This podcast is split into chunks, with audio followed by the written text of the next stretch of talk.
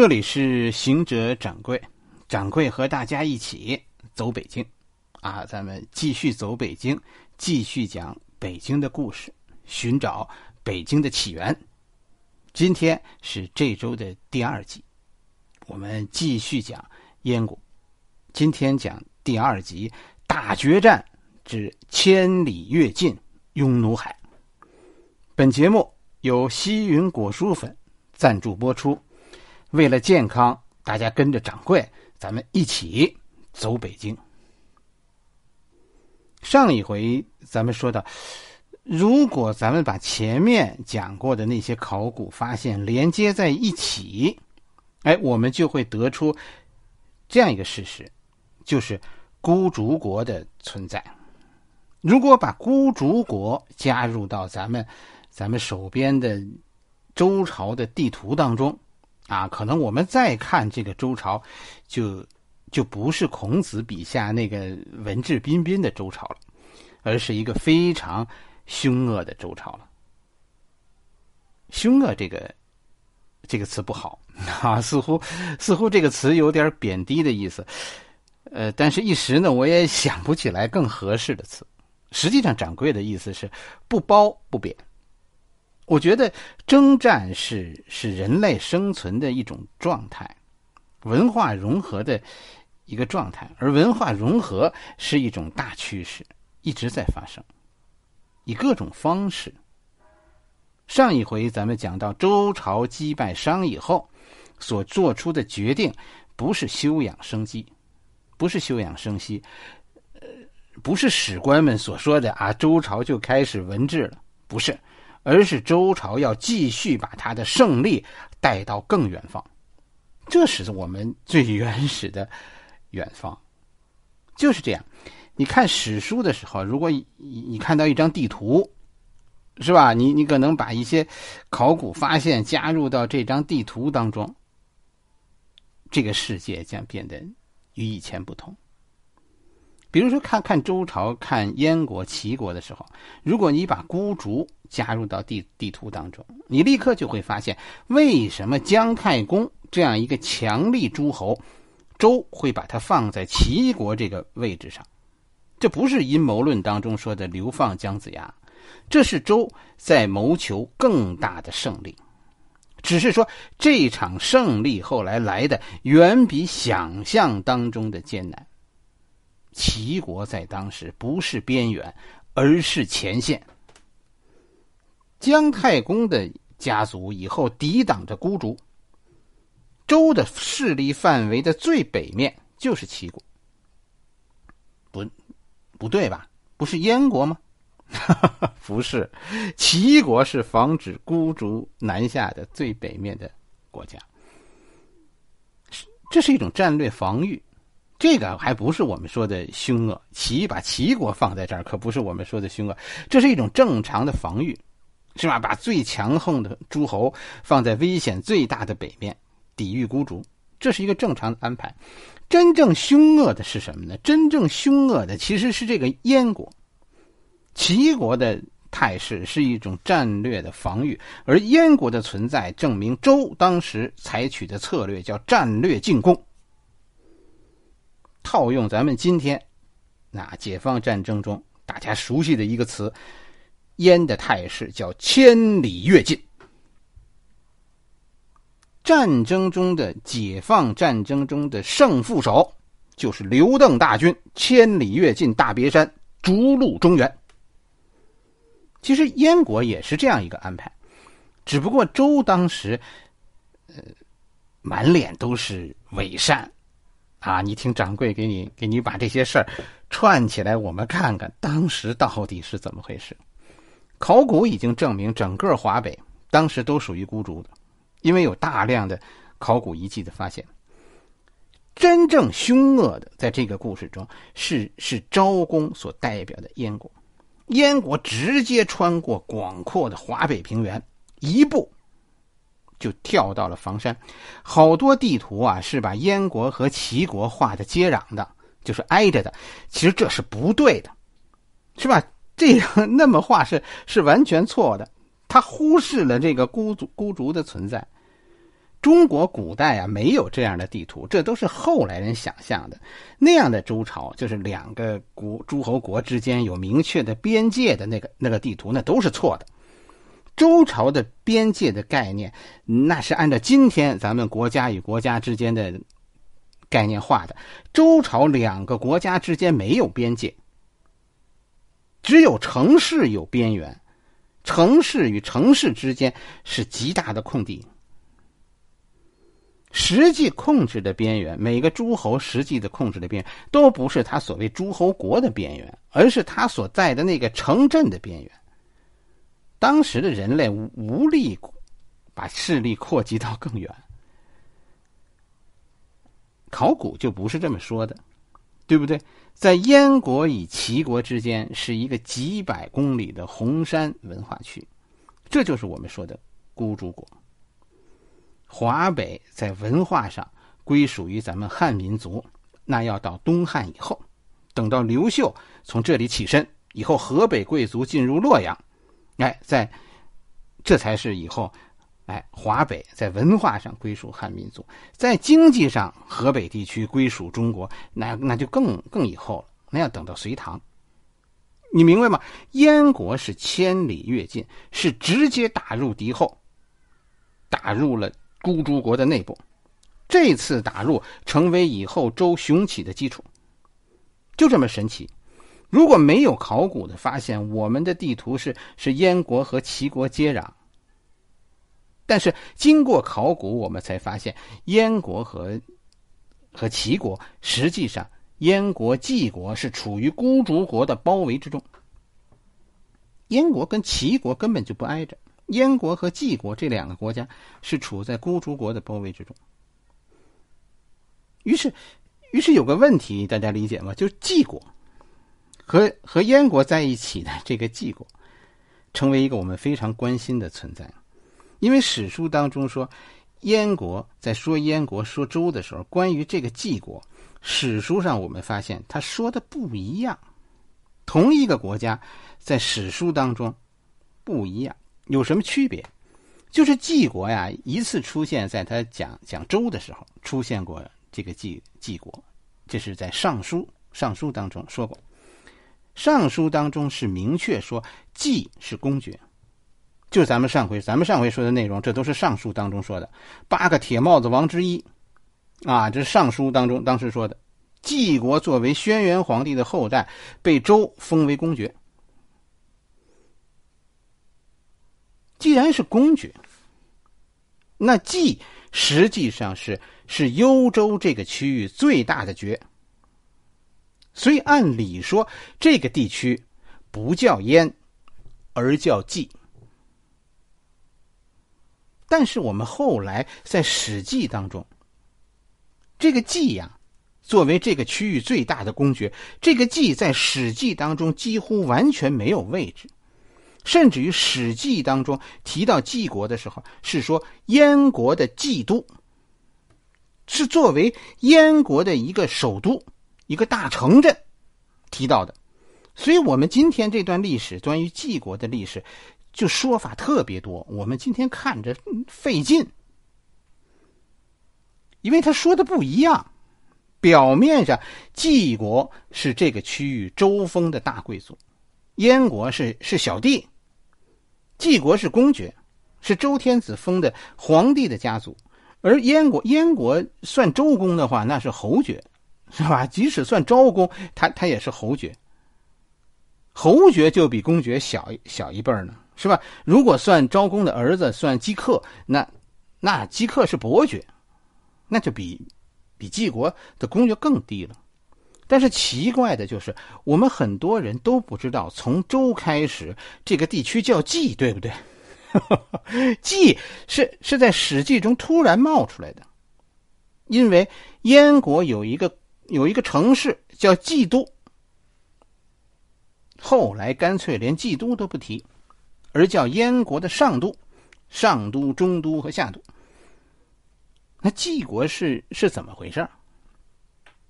晋国是我们周朝人还是还是北戎人，是吧？是周人还是孤竹人？大家觉得呢？其实史官是给我们讲了，季是孤竹人，只是我们没有注意。大家注意啊，这个怎么看出来的？注意这个晋国，晋国有一个特点，就是这个国虽然有名儿，但是没有详尽的诸侯世表。他家谁传谁，谁传谁，这个表没有。在古代史官啊，咱们中国的史官有一个习惯，就是所有咱们汉族的政权，咱们汉族的王都有这个。你看，都是说某王多少年，这就是他他所在的这个区域的纪年，就这么记的。只要这个国家是咱们汉族的，汉民族的，他一定有这个。因为我们我们自己的贵族都都是有都是要记家谱的，靠用家谱纪年的。但是一般来说，这些非汉族的政权，他们都没有自己的文字，所以家谱这事儿就就没有，根本就没有。他们也不使用纪年，他们根本不纪年。从这个细节上来看，姬国。晋国一定是外族，在文化上他没有自己的文字，所以姬国应该是北戎。只是说北戎这个时候发生了第一次分裂，这个季是其中的一支，季倒向了周朝，支持周朝，周朝就利用季，利用这次分封，在北方安排下了燕。这么一个钉子，这里还有一个问题：周公建立燕的时候不是问题，没有没有受到任何来自北戎的反抗。但是以后当燕吃掉晋国的时候，问题就来了，因为燕灭晋国，燕最后几乎灭国，遭遇到整个北戎集团的围攻。在那一段时间里，短短的十几年时间里，燕国三次灭国，燕都三次被屠城，就是因为燕吃掉了晋国。其实这件事啊，是一个标准的说明当时这个地方实际情况的一一个现象。这就是一个北方人的心态问题。我们的史书经常吹牛一件事儿，就是什么呢？就是就是谁谁谁归顺了我们这件事儿。我们把谁谁谁接受了我们的爵位，被认为啊，他被我们汉化了，他他这个归顺了我们。其实，在这个问题上啊，可可能我们的理解和北方民族的理解啊，从来就没有对上过。北方民族啊，不在乎被你封为什么，啊，因为什么？因为北方人不在乎头上有没有领导，他不在乎这个，因为什么？在他的体制当中啊。老大呀，父亲，是吧？在北方民族当中，这个父亲是管不着我的。我们俩是分家另过，从分家那一天起，我和我爸就没关系了，就就意味着我们可以不认识了。所以你是不是我的王？你是不是当我父亲？我没关系。你封为我，你封我为子爵，封我为侯爵，也都没关系。只要我不归属于任何人就成。我给你当儿子能换来和平，我就给你当儿子。这就是草原人就这么想的。你在草原上封多少子爵都没有问题，因为什么？因为他们认为子爵是可汗。但是你封了一堆子爵以后，后来你要搞出一侯爵，那就完了，那是绝对不成的，是吧？他凭什么管我？是吧？我我们是汉朝，是按照公侯伯子男这么一级一级的，一级是下边一级是上边一级是下边一级老爸这么这么这么说的，是吧？因为我们文化后来是讲究忠孝，爸爸对儿子是有绝对权威的，儿子在爸爸这是一无所有的。而草原民族的父子呢，草原民的父子都是照哥们那么混的。所以我们的分封和草原民族的理解完全就没有 没有没有对上过，所以这件事，你看，虽然晋国是我们封的公爵，但是北戎其他人并不觉得这怎么了。对于燕国来说，这些北戎包容他们，为什么？燕国在建国的时候，这些北戎周围的这些北戎没有没有侵略他们，而是包容了他们。为什么？因为在爵位上，他们认为这这。这燕国是姬国的下属，姬国是是老大，燕国是是姬国的干儿子。对燕国的看法，我对燕国有意见，我不会跟燕国说，我要找燕国的老大，我跟姬国的可汗去说。这是当时的一个现象，燕国是在姬国的保护下才建都的。这个燕国可能真的就是这样一个身份，以这样一个身份打入到北戎内部的。下回我们讲周对北戎的四大战役。是吧？当燕国吃掉姬国的时候，你看看闯了多大的祸。其实这个时候，这是看清楚当时在这里到底发生了什么的一个透视点。为什么？为什么燕国一开始被北戎所包容，而以后不被他们包容？所以，当我们在燕都遗址啊看到发掘出来那些粗糙的属于我们民族的器具的时候，我们应该对他们。满怀敬意，是吧？他们的那些年的忍辱负重啊，不容易啊。燕国倔强的存在，最终导致了一个直接的后果，就是曾经强大的孤竹国，最终因为燕国的存在而发生了分裂。燕国最终分裂为四个国家，可能还有更多的。史书中提到的比较大的就是这四国。燕国的邻居是一国，就是这晋国，是吧？哎，在燕国的北面，晋国的北面，这个国叫吴中；在在燕国的南面平原地区，就华北平原，这个国还叫孤竹；在燕国的西南，哎，在孤竹与孤竹几乎在一个纬度上，但是靠近太行山这一边，这个国叫中山。燕国。的存在最终导致了孤竹国的北方分裂为三个国家：孤竹、晋国、中山和吴中。在西周末年，周幽王的时候，这四个国的格局就基本已经形成了。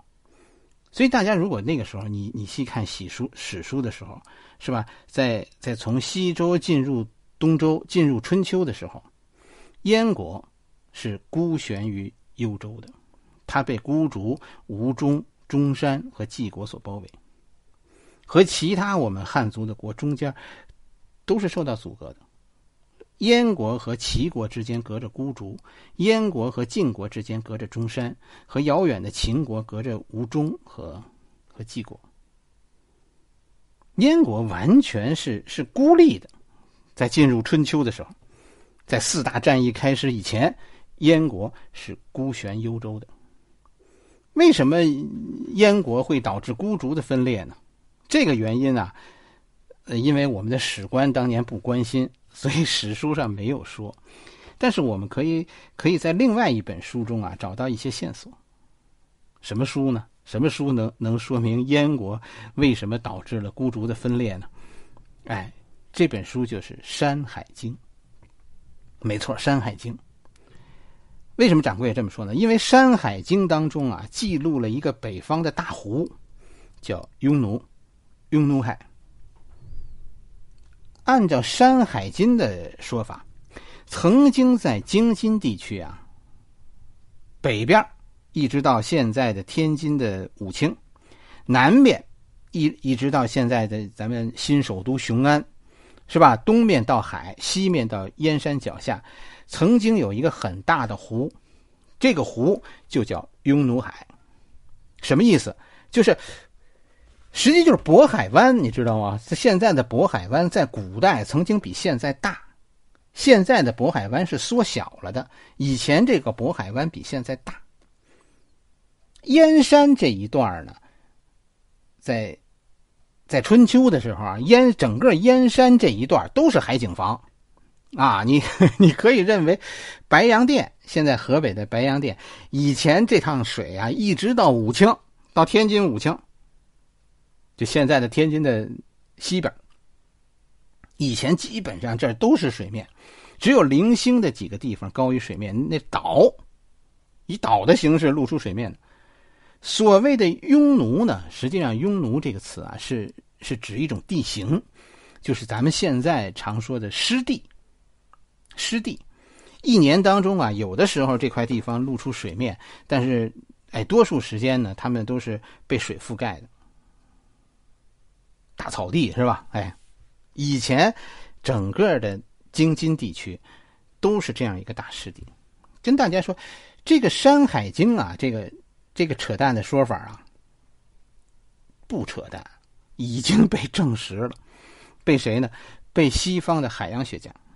西方的海洋学家证实，最近的几千年，地球的海平面是下降。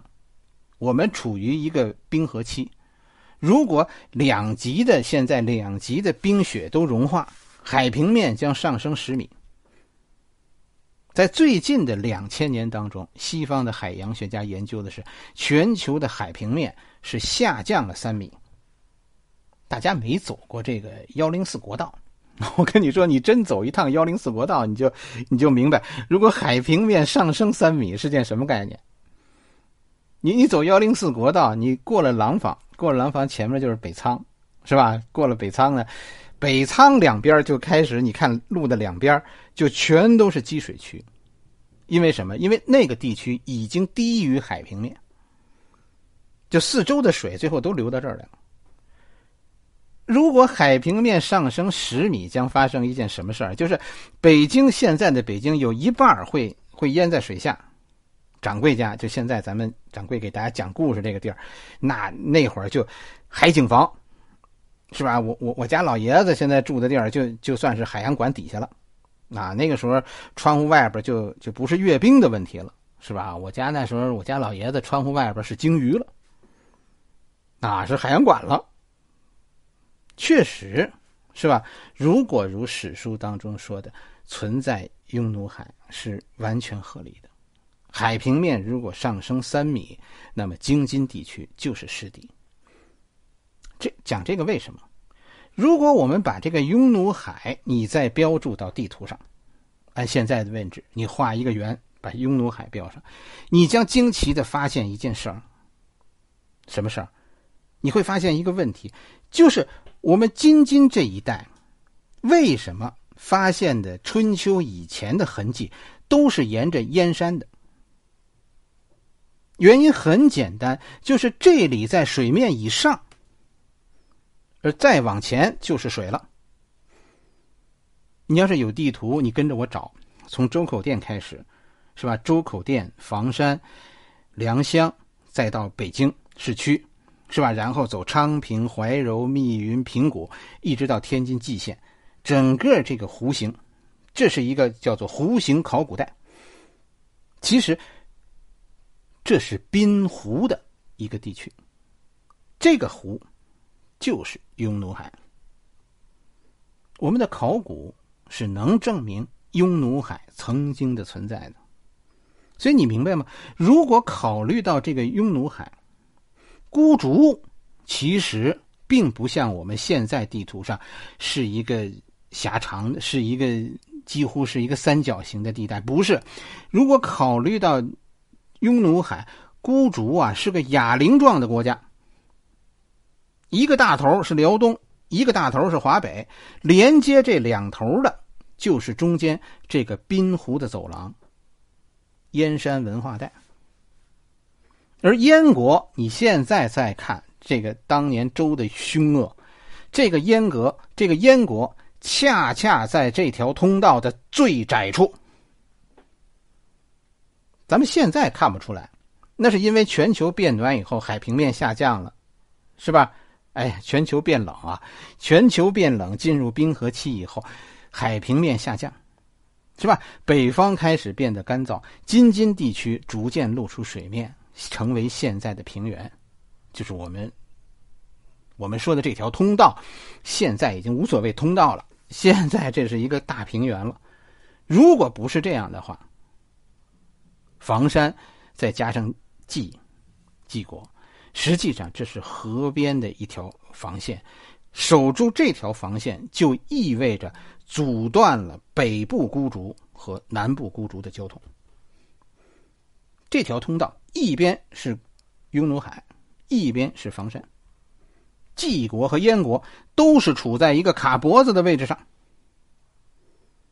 这个时候，我们再看史书中说的这几个外族，竟然就是以燕国为界，他们变成了一个国家，变成了四个。因为燕国的隔绝，哑铃段、哑铃状的孤竹最终分裂了。燕国的北部环绕着环湖的是吴中，这是一个，这是北部孤竹。燕国的南部平原地区还叫孤竹，靠近燕山的是中山。以后燕国吞并晋国，齐桓公灭孤竹，晋文不是晋文公，是晋国，是晋哀公。晋哀公降服吴中，最终是赵武灵王灭中山。这是咱们下一集讲的四大战役。四大战役吃掉了这个巨无霸似的北方国家。无论这四大战役中的哪一战都非常的凶险。也就是说，什么？我们取得这样的胜利，完全是因为孤竹分裂以后被我们各个击破的。击破这四个国家的时候，无论是燕国。齐桓公、晋国还是赵灵王，都是他们鼎盛时期。每一战都凶险异常，都是险胜。他们要是不分裂，恐怕很难办。而燕国就处在他们分裂的这个节点上，是不是？掌柜说的“走一走”和“读一读” 就是这个意思。你这样读史书。把它和你在考古上看到的这些东西对上，这是一个乐趣，是吧？当你对上这些，我们的各种不解，其实，其实史书才变得丰满。史书中所讲的故事，可能就会更加有意义。那你看孤竹、拥奴海，其实史书中都提到了。所以说，这个这个燕国的孤军深入，千里跃进。其实是非常成功的，燕国的坚持是非常有意义的。他卡住了环湖通道，削弱了北戎，为周赢得了时间。确实是这样，在西周，在西周一直到西周的早期、中期，哎，西周都相对处于一个比较和平的外部环境下。就因为这个和平，两百年的和平，西周才成为盛世。周才成为我们汉民族历史上一次最大的崛起。从周以后，我们我们才屹立起来。这种屹立就是始于青铜和鲜血，始于燕国的无所畏惧的拓荒。你说这些燕国，这些燕国人是不是应该赢得我们的尊敬啊？是吧？以后再看燕国的时候，是吧？别老盯着他们那些搞笑的、搞笑的事情，是吧？燕国有燕国人有他们非常不容易的一面，有他们非常青铜的一方面。历史可以想象吗？啊，在在掌柜的故事里，历史可以想象，是吧？如果我给大家讲一个燕国的故事，我觉得姬国不是我们的人，而是汉化的孤竹人。他们是不是皇帝的后代，还是他们是是尧的后代？我我我我觉得当时的人恐怕也不知道。我们因为我们关心的不是这个，我们关心的是是是让他帮我们点忙，有他的帮助，于是姬克跟着晋国来到了燕国，在这里孤零零的建立了中原文明的一个定居点。在北戎人的眼中，也许这个姬克只不过是姬国酋长的干儿子。一代一代的燕国人守卫着自己的家园，每一代人可能都经历过被北方民族的掠夺和屠城，每一家人可能都有人死于战争，但是我们是周人，战斗到底就是就是燕国人的宿命。在掌柜的眼中，燕国就是中国的斯巴达。周朝在历史上大体上和地中海的古希腊。差不多吧，是一个，应该是一个时期的。大家查查啊，我印象中是是一样的。如果周是古希腊，我跟你说，那燕国真的就是斯巴达，而燕国丞相就是周朝的温泉关。看过《斯巴达三百勇士》吗？是吧？那部电影让掌柜想起了燕国，那就是掌柜心中的燕国。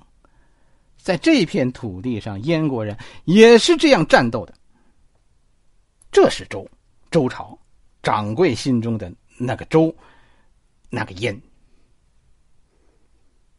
好了，下一回我们开讲周对北戎的四大战役，是吧？走出那些关于周的阴谋诡计，让掌柜给你展示周的另一面。我们曾经被人尊敬，被人畏惧过。周人和燕人曾经代表一种胜利、青铜与鲜血。好了，欢迎大家加掌柜的微信公众号“掌柜说历史”，汉语拼音的全拼“掌柜说历史”。